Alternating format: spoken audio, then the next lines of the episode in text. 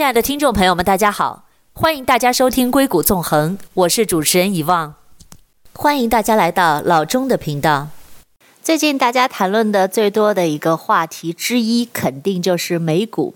那在从上周四到现在的这段时间当中，美股的波动非常的剧烈。今天我们就请到了一位非常资深的美股投资者，那他自己也是在湾区有一个非常大的一个美股投资群的群主 Alex 陈来到硅谷纵横的栏目。那 Alex 也是硅谷纵横的老朋友了，之前给我们做过很多关于中芯的芯片、中国中美贸易战的这方面的话题。那今天呢，我们邀请到 Alex 来到硅谷纵横，和我们一起来聊一聊他对美股市场的分析。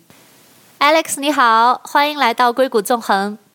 Hello，遗忘你好，各位听众好。你好，你好。我们很久很久没有在那个电台里面听到您的声音了哈。今天，哎呀，是啊是啊，要想听听那个群主美股群群主的专业意见。谈不上专业，谈不上专业。关于美股哈，我们在谈现在的市场之前，我们先来回顾一下，回顾一下那个历史好不好？那我们先来回顾一下，比就就从最近一年好了，二零二零年到二零二一年，可不可以请你带我们一起回顾一下这个美股近一年多的历史？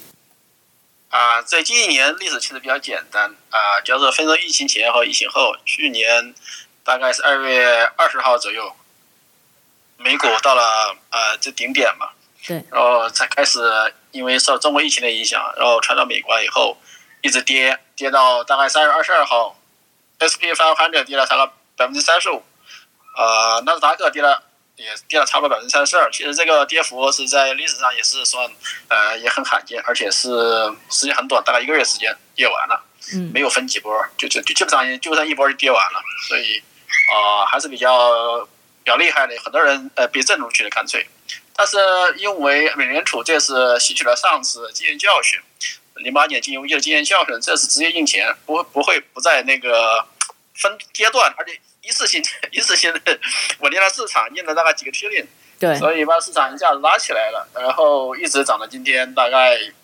你想从低点到现在，纳斯达克基本上翻倍了，呃，S&P 发 five hundred 也涨了百分之六十，相对疫情前，呃，纳斯达克也涨了百分之四十，S&P Five Hundred 涨了百分之十五，所以还是啊、呃，相对来说已经比较高了啊。对，现在的那个股票是。非常高，像我这样不太做股票的人，现在都已经变成非常关心股票了。尤其是上次那个 GME 的事件之后啊，基本上所有散户的 情绪都被拉起来了。是是是是，呃，这个其实我是作为我们这种经常炒股的人比较怕的，你知道吧？因为如果不关心股票的人开始关心股票，意味着这个 market 可能到顶。对啊，所以大家就会有这个方面的一个疑问，包括说就是有一些我们称为妖股的出现，对吧？或者说市场上面就会觉得说市场上现在是不是有一些泡沫？那您对这个情况怎么看？啊、呃，泡沫其实是我觉得这个要分两啊，呃，不能一概而论。总总体呃，这种大盘股啊，就是纳斯达克大盘或者是 SP 500大盘股啊。呃泡沫并不是很严重，因为你看它的 PE 嘛，S&P 500总体 PE 是三十九，但是你看它 FP，因为疫情期间比较特殊嘛，你看这个 PE 不是很大，参考意义不是很大。你得看 Forward PE，就是未来一年之内这种 PE 大概是百分之二十五，这个相对来说 Average 值也就百分之二十，所以并不是很严重啊。泡沫总体来说，这个这次的大盘股其实不是很严重，但是这种小盘股呢，泡沫有点严重哦、你看一些有些公司啊，就没什么收入啊，当然。现在 marketing 那个市值啊，有有几个 billion，相当于有点类似于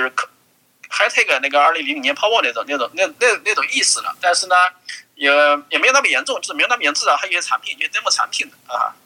不能不能就是说这整个总体而言，呃，市场上的泡沫并不是很严重，但是有些小板块有一些呃有些泡沫。您指的这些小板块，是不是就是有一些文章提到的叫疫情牛，就是在疫情里面出现的一波牛市？哎、对，有有那么一部分是，另外一部分呢，就是一些呃 high take 小的小的 high take 刚上市嘛，然后产品也没有，然后只于 demo，但是呢，因为预期比较高嘛，因为它未来的期望值比较高，所以目前呢，市值还是稍微偏高一点，像有些。呃，这种做电池啊，硅电子 Quantum QuantumScape 啊，这比较典型的例子。你看它产品还在没有，就是没有真正产品。未来呢，可能在三年之后才会真正出产品。那现在市值已经二十个 billion 了，这个其实已经蛮恐怖了。对，可能有一些泡沫，就是指的这些这些方面的股票。对对对，主要它是没有 revenue，就是没有 profit。你这么高的市值，其实在呃熊市来的时候是很难支撑的股价的。那我最近也看了一些那个经济评论的文章啊，就关于这个疫情牛啊，就有人就说疫情牛结束之后，股市就要走向调整。那么你看，像最近一两周，包括从上周开始，其实股票市场是有一个比较大的幅度的一个震动的。您觉得，就是您对于这个震动以及未来的或者说近期的一个市场走向，您怎么看？呃，这次呢，其实比较奇怪啊。呃，总体而言呢，其实你要说大盘呢有没有多大的调整呢？其实并没有。S&P 500和道琼斯其实还在高位，就是说接近高位，大概在高位的百分之之三左右。只有纳斯达克就是大概调整了百分之百分之八，是科技股就是跌的比较比较比较厉害，包括一些小科技股啊，还有龙头股也是捏捏像像，比如说 Farm 啊这些股票，Apple 啊、Google、Amazon 的股票，确实呃没有涨，但是也没有怎么跌，就是科技股虽然小科技股跌的比较厉害，但是大科技股确实还是比较稳的。所以这是说，你说它有有多大的震荡？其实没有，我们我并没有看到很很大的震荡。但是，一些小毛票啊，一些小科技股确实已经跌了百分之五十左右了。确实就分化，这个这个板块分化，就是个股个股的分化比较厉害。那您觉得未来就是或者说近阶段的一个市场走向，您您觉得会是什么样的一个局面？我觉得未来一个月之内可能还是以震荡为主吧，因为这个这个点位呢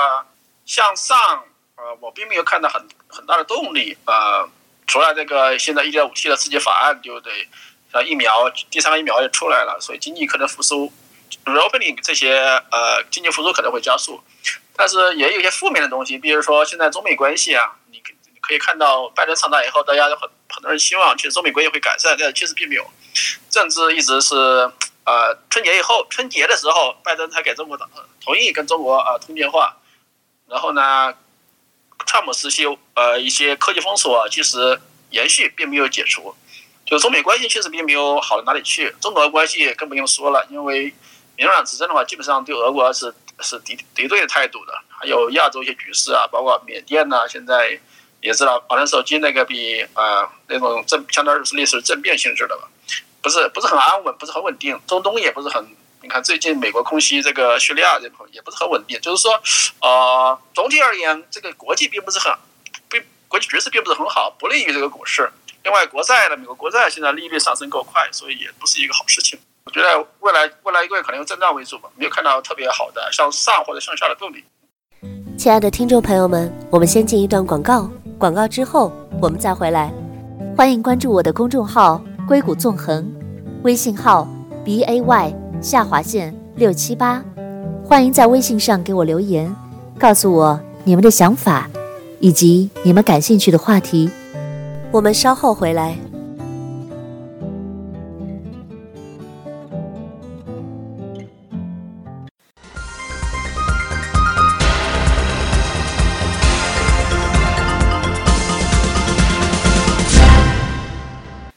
回到硅谷纵横，我是主持人遗忘董。那今天呢，我们要讨论的是最近大家都非常关心的一个热门话题之一，就是美股。那么，请到的是湾区的资深美股投资人 Alex 陈来跟我们分享他对于市场的一些预测和分析。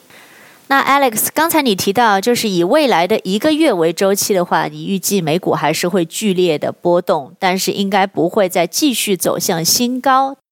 OK，那您一般会对，比如说一个月以后的市场，比如说像今年到年底做一个预测吗？啊、我觉得今年整体还是要是牛市的，因为我总体而言呢，呃，经济复苏大家也知道，所以虽然有一些带来一些通货膨胀啊，或者是利率上升这些隐隐患，但是，嗯，这些隐患并没有经济复苏带来了好处，呃，更更更大，所以我觉得 long term 总体而言，今年肯定是还要大盘肯定还是要上涨，只是短期内可能会有些。调整和一些板块的轮动啊。最近我有跟一些呃金融界的一些朋友有聊这个股票哈，因为我算是一个股票的一个新手，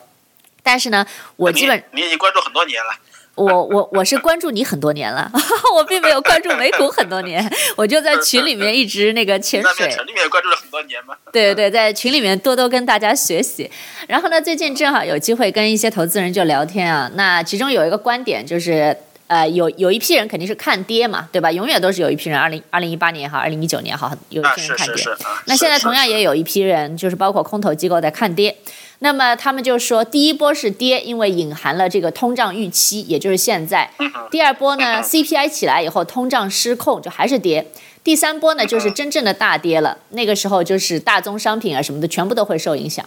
但是呢，就是这一波可能不会直接下去，还会有一个震荡，但是是这样震荡的向下。我不知道这个观点您怎么看？呃，我觉得这个市场那个永远有多种观点，但是两种观点对，还至少最最少还是最后还是市场说话。我的看法其实啊、呃，我是没那么悲观的啊，因为我觉得通货膨胀，呃，只有什么情况才会引起市场跌呢？是滞胀，就是经济停滞。嗯。但是有通货膨胀那种情况才会引起经呃股市下跌。但是我我看到的情况是，呃，经济会复苏，知道吧？对。但是又会通货膨胀，这种情况下，股市应该会是利好的。因为你想一想，你这样情况就是总都要涨价嘛，这边的油啊涨价，你对，你 eventually 会反映到你的你的生活成本上涨价，你问包括高科技产品 iPhone 这个也会涨涨价，所以 eventually 反映到股市里面，他们的 revenue 都会增长，PE 会降下来，所以他们还是以。profit 又多了嘛，所以他们肯定会股市还得涨。对，尤其是像现在有一些，比如说，尤其是像房地产市场也是在疯涨。对对对，你看房地产一涨，房地产其实是一个通货膨胀一个一个综合指标。对。呃，如果发现就通货膨胀涨的话，基本上房地产是属于可能会会领涨。那时候大概当初呃二零零八金融危机，那时是因为次贷，所以房地产很低迷，但是反弹的时候股市。大概领先的房子大概也就半年，然后房房房子涨得比股市还猛。所以现在就之前有一篇文章，就是大家很多人可能读过，你应该也读过，就是就说在经过了这么大一轮的放水之后，就穷人的两块钱保住了，富人的八块钱就变成了九十八块。哎，差不多这个意思。有人就会说，这个美国的这个牛市啊，已经持续了很久了，历史上的经济周期应该也快到头了。您觉得就是这个经济周期在这一轮里面体现是怎么样的一个表现？啊、呃，是这个样子啊。这个你要说很久有多久？从零八年，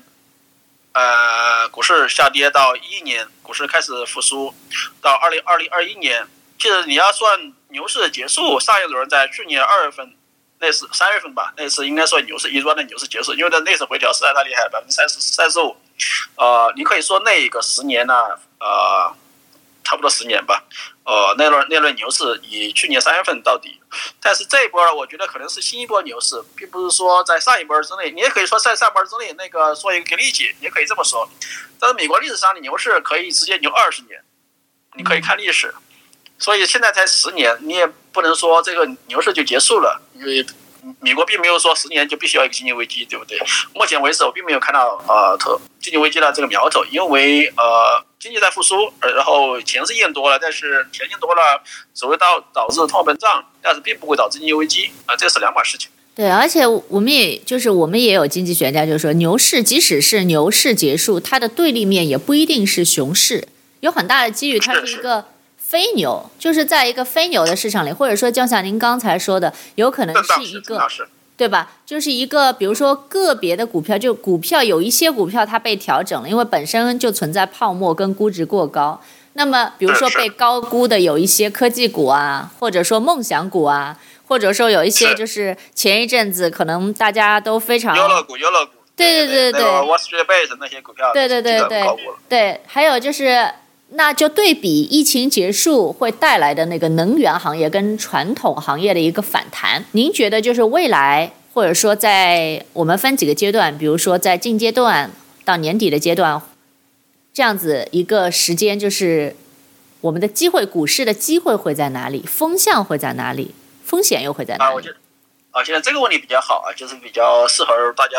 在中短期的操作。我觉得就是你的以你以你刚才的问题来看，有几个按中短中中中长短期吧。我觉得长期来看呢，因为我就说以几年为为一个标准，这个超过一年的这种中这种长期的吧。因为现在是民主党执政嘛，拜登上来以后，这些新能源的，包括太阳能啊、新能源的，还有电动车这些，应该都是一些机会。但是说你现在买是不是高点呢？是不是更是再再过段时间再会再低一点呢？这是有可能的。但是 long term 就是说超过一年这个这个跨度了，这些这些板块逢低买，其实啊，它是应该会弹回来的。另外一个就是这种短期啊、中短期啊、几个月之内呢这种这种啊，我觉得有些啊。地产、金融啊、航空旅游这些板块，就是直接会受到 reopening 这种影响比较大的，就是说这些板块可能还有一些机会，有些有些股票还是被低估了。呃，当然现在有些也是 price in 呢，就是有些确实也涨得涨得差不多了。你要是说仔细挑不仔细挑的话，也可能会 碰到一些地雷的，所以还是要小心一点。呃，要仔细做些呃 basic 一些研究，看一下它未来啊、呃，主要是。受益到底有多大的受益？另外，它现在的估价到底有多高？是不是已经 price in 了？这个到底大家要要自己去做一个调研。我只是说给大家提个做一个提示，板块的提示。另外一个机会呢，我觉得今年大家有有可以感有可能呃感觉得到，就是 SPAC S P A C 这种公司，就是在国内成为借壳上市公司，这种公司可能还有机会。他没有找到这种并购对象啊，这些还处在很低的价钱，大概十块钱左右啊。如果你押对的话，可能会一夜翻倍，这也是有可能的。就是，但是你要做好研究，因为目前市场上大概上百个这种公司，你要是资金不够的话，你不可能每个都买，对不对？你要做些哪些是最有可能会上市，最有可能的啊。亲爱的听众朋友们，我们先进一段广告，广告之后我们再回来。欢迎关注我的公众号“硅谷纵横”，微信号。B a y 下划线六七八，欢迎在微信上给我留言，告诉我你们的想法以及你们感兴趣的话题。我们稍后回来。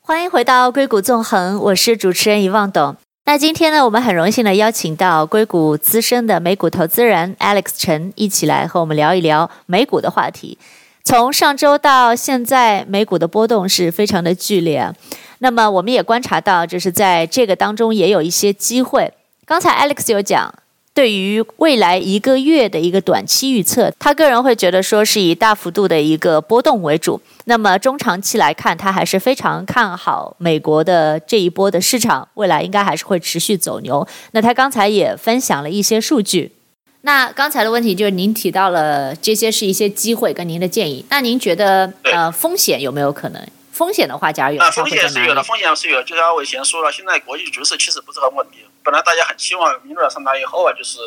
不像啊川普那样比较比较有那川川普在这他是局外人嘛，所以他做事情方式比较比较另类，大家鸡飞弄得大家鸡飞狗跳的。但是民主党上台以后，确实国际局势并没有目前为止并没有太大改善。中美关系，我觉得最大的问题就是中美关系目前并没有呃并没有好转迹象呃，尤其是这种呃两国的互动，政治政治还没有来互访，这个也是比较。比较，我觉得是比较值得担忧的。还有空气封锁啊，这个也是会影响到啊中美的资金流动啊，还有一些科技的一些进步会有一些。所以我觉得国际局势这是我最大的担心。其实其他像利率、国债利率这些，确实是很短期的，其实并不用太担心。最近有提到有另外一个风险，就是除了您说到的这个国国际形势有一些不稳定之外，有另外一个风险就是说。这一次的股市当中，散户抱团的现象非常严重，比如说像 ARK 的那种 ETF 的那些基金，对，那这些基金一旦遭到就是散户的情绪恐慌而遭到大规模抛售的话，那会不会是一个对大盘有一个比较大的一个影响？啊，其实 ARK 算不上是散户抱团，因为它只是一个基金嘛，而且是华尔街众多的基金之一。这是散户抱团，你可能讲的话是 Yellow Yellow 这种，就 Wall Street Bets 的这种。他们想集体去挤砸空的有些股票，就这个确实是改变了一些华尔街人对一些散户的看法，因为这帮人在家里没事儿，就是拿着政府的钱开始炒股，他力量还是有，如果集中力量了还是能还能还是能做出一波行情的。大家看到那个 GameStop 啊这种，这种整体上讲，它会导导致一些 hedge fund 的，就比如说这次 GameStop 与 hedge fund 的损失蛮严重，损失了几十个亿美金。这种他们损失就必须要抛售一些其他的股，比如 Apple 这种大股票，所以会导导致一些大盘股一些一些震动。但是呃，这种这种事情，我觉得是觉得是也就那么一段一一段一阵风吧。Long term 来看，散户是很难抱团的，因为散户并不是说要听一个人号令，因为他们个人一个各自的利益，所以这次就算是有了股票，他们做了一些数据分析，发现散户的行为基本上 fifty fifty。一半买一半卖这种，所以很难说一个散户抱团这种情况。对，那但是我们想到就是这个像 ARK 这些基金啊，他们现在包括 ARK 也好，包括像 Elon Musk 对于比特币的一个像带货一样的带那个虚拟货币，对对对对对，这种情况其实现在也挺严重的。包括那个 ARK，他们现在也是公布财报用这种形式，就是导致了很多公司，就是 ARK 公司都还这个股票还没怎么样，然后散户已经冲进去，然后把这波行情拉高了一波。对，是是是是是是，因为现在 Cathie Wood 确实像 ARK 那个那个现在主要操盘手 Cathie Wood 嘛，就有人称为木头姐。对，他现在是是华尔街，所以所以是你可以说是新新宠，也可能是华尔街公敌，因为你也知道他拉着了很多这么多客户，传统上这些客户是分散直接给华尔街的嘛，所以他拉他 ARK 拿拿了这么多只基金，然后拉了这么多吸了这么多金进去，我觉得有可能会引起华尔街那个集体呃。集体给它做空也有可能。对，那这样子的一个，因为 ARK 它有很大的一个资金，一旦这些资金都被散户，因为 ARK 里面主要都是散户在买。啊、呃，对，呃，ARK 里面是散户在买，但是它操盘手啊，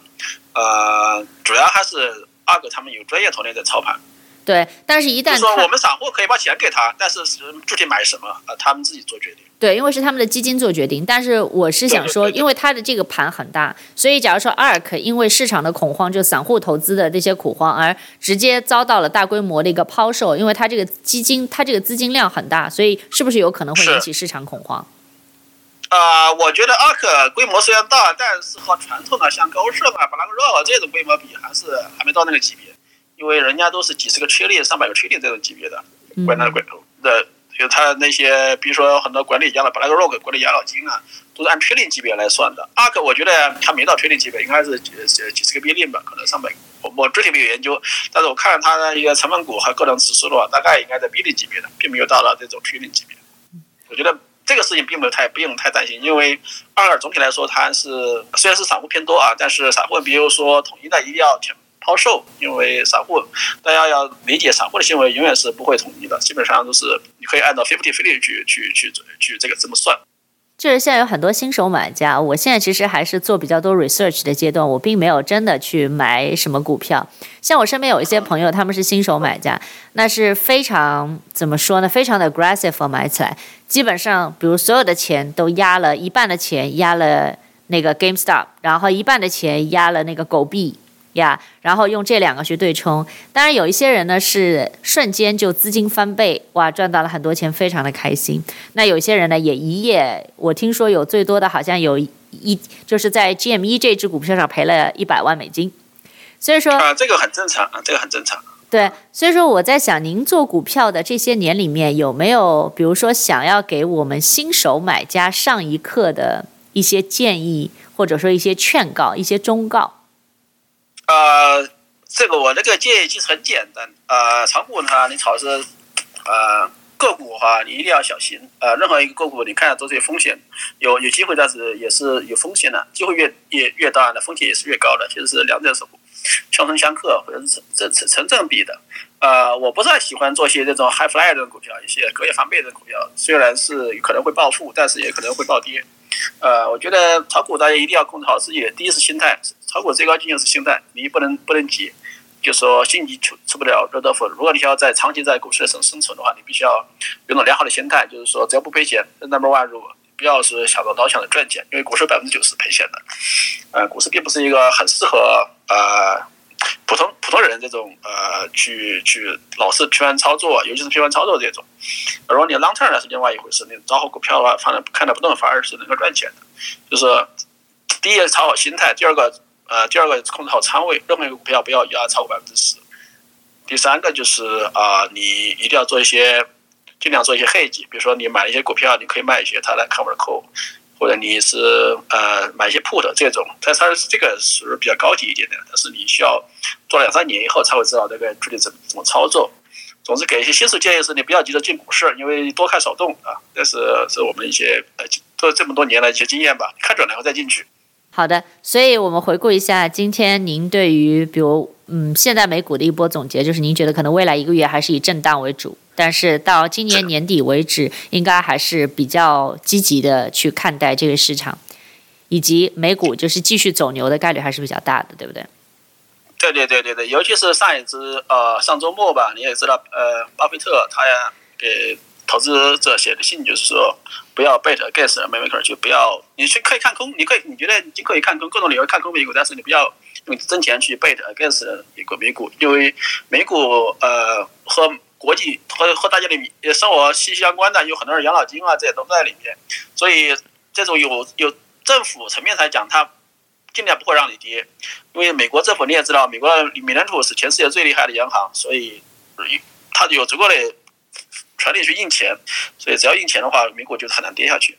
好，非常谢谢 Alex 今天的分享和精彩的总结，在这里也友情提示大家，今天在本栏目当中进行的关于股市和投资的分析以及观点，并不代表嘉宾以及主持人和本栏目的观点。那希望在下周的栏目当中，能够和您继续分享来自硅谷的财经时事，或者说热点新闻的动态。我是以望董，祝大家周末愉快。我们下周同一时间在空中再见。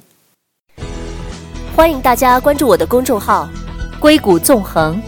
微信号 b a y 下划线六七八。欢迎大家在微信上给我留言，告诉我你们对节目的看法，以及。你们感兴趣的话题，感谢大家收听《硅谷纵横》，我是以望，我们下次再见。